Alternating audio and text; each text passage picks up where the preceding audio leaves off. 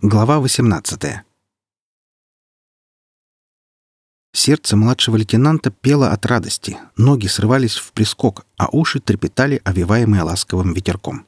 Стискивая в кулаке драгоценную находку, Сочинский извилисто несся по коридорам в ходовую рубку, представляя, какой признательностью вспыхнут докторские окуляры, когда он отдаст ему выпавшее из визора кольцо. «Спрячу в кулаке, пусть гадает в каком», — восторженно предвкушал Сева. С тех пор, как Айболит собрал младшего лейтенанта из кучки разноцветных молекул, тот чувствовал себя обязанным хоть как-то отблагодарить своего благодетеля. Какое счастье, что старший лейтенант послали чистить гадюшник. Вот это называется «повезло». В какой руке? Едва отдышавшись от двухкилометрового марафона, протянул он доктору стиснутые кулаки. «Ну, допустим, в правой. А что?» — меланхолически произнес Айболит, не отрываясь от рулежки. — Зажатые в манипуляторах связки шариков беспрерывно подергивались, отдавая команды на управление гипердвигателями. «Нет, ты посмотри!» — настаивал Сева, нетерпеливо притопывая на месте.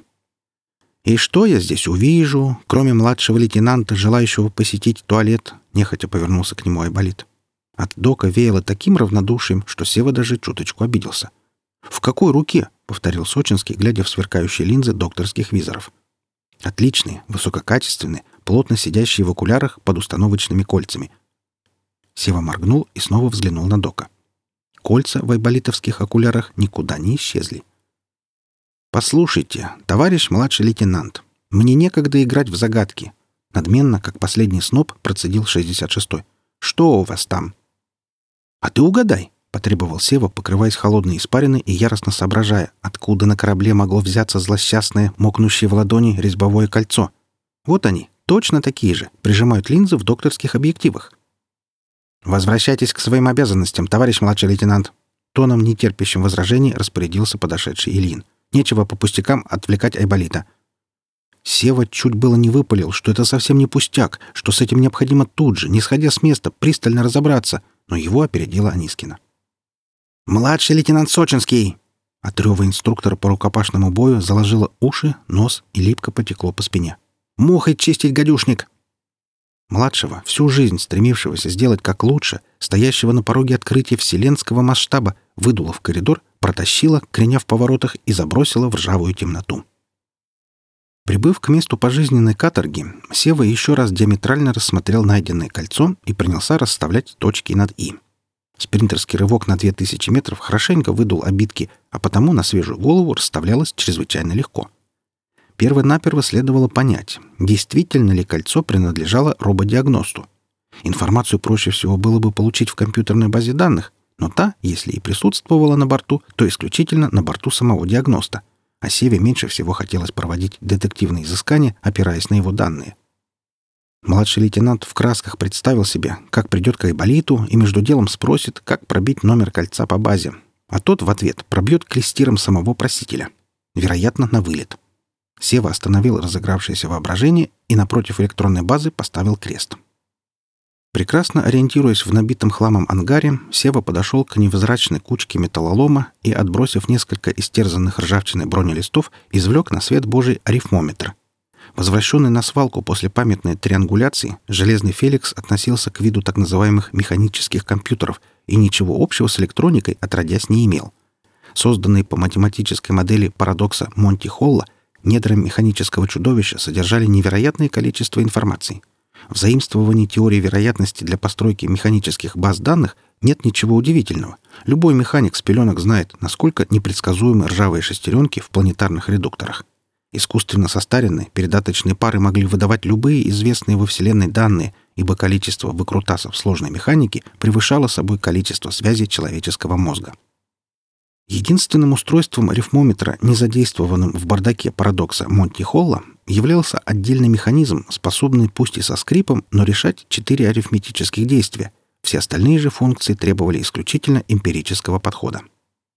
Сева не помнил случая, чтобы кто-нибудь в трезвом уме и твердой памяти обращался за помощью к железному Феликсу, утвержденному высоким начальством в перечне необходимого оборудования – Несмотря на то, что с рифмометром, фигурально выражаясь, без пол-литра разобраться было невозможно, еще ни у кого из спасателей не случался по-настоящему настолько черный день, чтобы продать свою бессмертную душу заради решения вероятностных неопределенностей. Младший лейтенант с тяжким вздохом ухватился за проржавевшие рычажки. Больших, в основном физических, трудов стоило ввести цифры маркировки найденного кольца, и еще больших, манипулируя клавишами и крутилками маховичков, свести результат к первому приближению. Выданное троичным кодом число заключало в себя координаты системы, где предположительно мог быть изготовлен предмет с такой маркировкой. Сева взвыл от обиды и разочарования. Как он мог забыть, что для получения результатов в удобоваримой форме требуется перекалибровка механизма, проводимая специалистами технологических академий по предварительному запросу? Да и как такое можно было помнить, ведь никто никогда не рассматривал железных феликсов как представителей спасательных технологий и практик. Ах, если бы рядом был Айболит! Десяток другой электродов и 40 тысяч вольт сделали бы из младшего лейтенанта человека, способного не то чтобы просто знать, а изъясняться в любви троичным кодом. Да что там Айболит? Окажись под рукой лафитничек хорошего коньячку, и этого за глаза бы хватило прочитать абракадабру, выданную железным Феликсом. Хватило бы 30 грамм, чтобы взять себя в руки и вспомнить просвистевшие мимо таблицы троичных исчислений. Ах, ну почему среди фарфоровых собачек Анискины не завалялась контрабандная фляжка огненной воды? Сева выпустил из рук бесполезный теперь арифмометр и, глухо стеная от осознания своей бесполезности, побрел разгребать хлам. Мстительно пустив на изготовление дворницкой метлы засохший букет криганских розок, дар неизвестного ухажера прекрасной Анискиной, и, вооружившись совковой лопатой, Сева приступил к выполнению своих прямых обязанностей. Да, как ни бились высшие чины экспедиции, спасателя из него не вышло. Может быть, в профессии дворника он найдет, если не утешение, то хотя бы призвание. Может быть, после всех невзгод и несчастий в этом пропахшем тленом и ржавчиной ангаре к нему снизойдут удачи и счастье. Криганские розги, душераздирающие, мел по стеклу отдыхает, скребли прокисший силикон пола. Чего там только не было. Старинные транзисторные схемы, блоки питания, карбюратор от бензопилы, канистра. Сева вздрогнул и остановил широкий размах метлы. Прямо перед ним, припудренная ржавчиной и слегка вдавленная в пол, лежала жестяная канистра. Не веря своим глазам, Сева качнул ее ногой, и та отозвалась гулким всплеском. Только один напиток в мире мог произвести настолько карамельно-тягучий всплеск. Пот прошиб младшего лейтенанта. Он отбросил метлу и кинулся к своей находке. «Еще не все потеряно», — думал Сева, лихорадочно отвинчивая тугую пробку. Никто и никогда не мог разобраться с Железным Феликсом, а он, младший лейтенант Сочинский, вот прямо сейчас, сию минуту. Ни с чем не сравнимый аромат благородного коньяка, вырвавшийся из канистры, мгновенно отрезвил Сочинского. Пропотевшая форма закурилась паром и едва не вспыхнула, таким жаром обдала младшего лейтенанта. Он узнал — узнал эту канистру. 700 лет назад на Шелезяке из этой же самой канистры Айболит наполнял бак гипердрайва их челнока. И в эту же самую емкость док перелил взятый сухим пайком коньяк. Робот-диагност во всеуслышание назвал паскудством хранить такие напитки в полиэтиленовых тетрапаках и едва закончился устроенный ежом банкет, сразу же перелил свою добычу в правильную канистру. Сева еще раз нюхнул из горлышка, тело пробило дрожь, и шарики в голове сразу же закатились на место. Следующие три часа корабельного времени младший лейтенант, обдирая коленки, ползал по ангару и собирал найденные в кучку. Отыскались и центральный процессор, и разрозненные траки гусениц, и разобранные до винтика манипуляторы, и прочие, и прочие составляющие рободиагноста, порядковый номер 66, он же диверсионно-тактический автомат, позывной «Айболит». Любимой игрушкой в детстве младшего лейтенанта был АК-47, и особенно нравилось Севе разбирать и собирать автомат на время. Личный Севин рекорд составлял 10,5 секунд. За это время он мог выпотрошить автомат и собрать его заново. Диверсионно-тактический автомат по простоте устройства практически не отличался от знаменитого АК-47, и к тому времени, как в ангар ворвались запыхавшиеся Анискина с Ильиным, робот-диагност был на три четверти собран.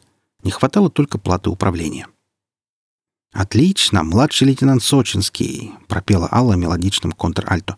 «Снимаю ранее наложенное взыскание». «Молодец, Сева», — похвалил капитан. «Можешь отправляться на камбус, заказать себе что-нибудь вкусненькое». «А с роботом мы сами как-нибудь разберемся», — подхватила Анискина, приближаясь к обомлевшему Севе. Дальнейшие события убедительно доказали, что адреналин в его крови, зашкаливая, удерживал шарики на прежних местах. Единым движением, какого никак нельзя было ожидать от этого увольня, младший лейтенант выхватил шприц и вечную зажигалку. Ту самую, коей отчаянно щелкал еще в туалетной кабинке по прибытию на шелезяку.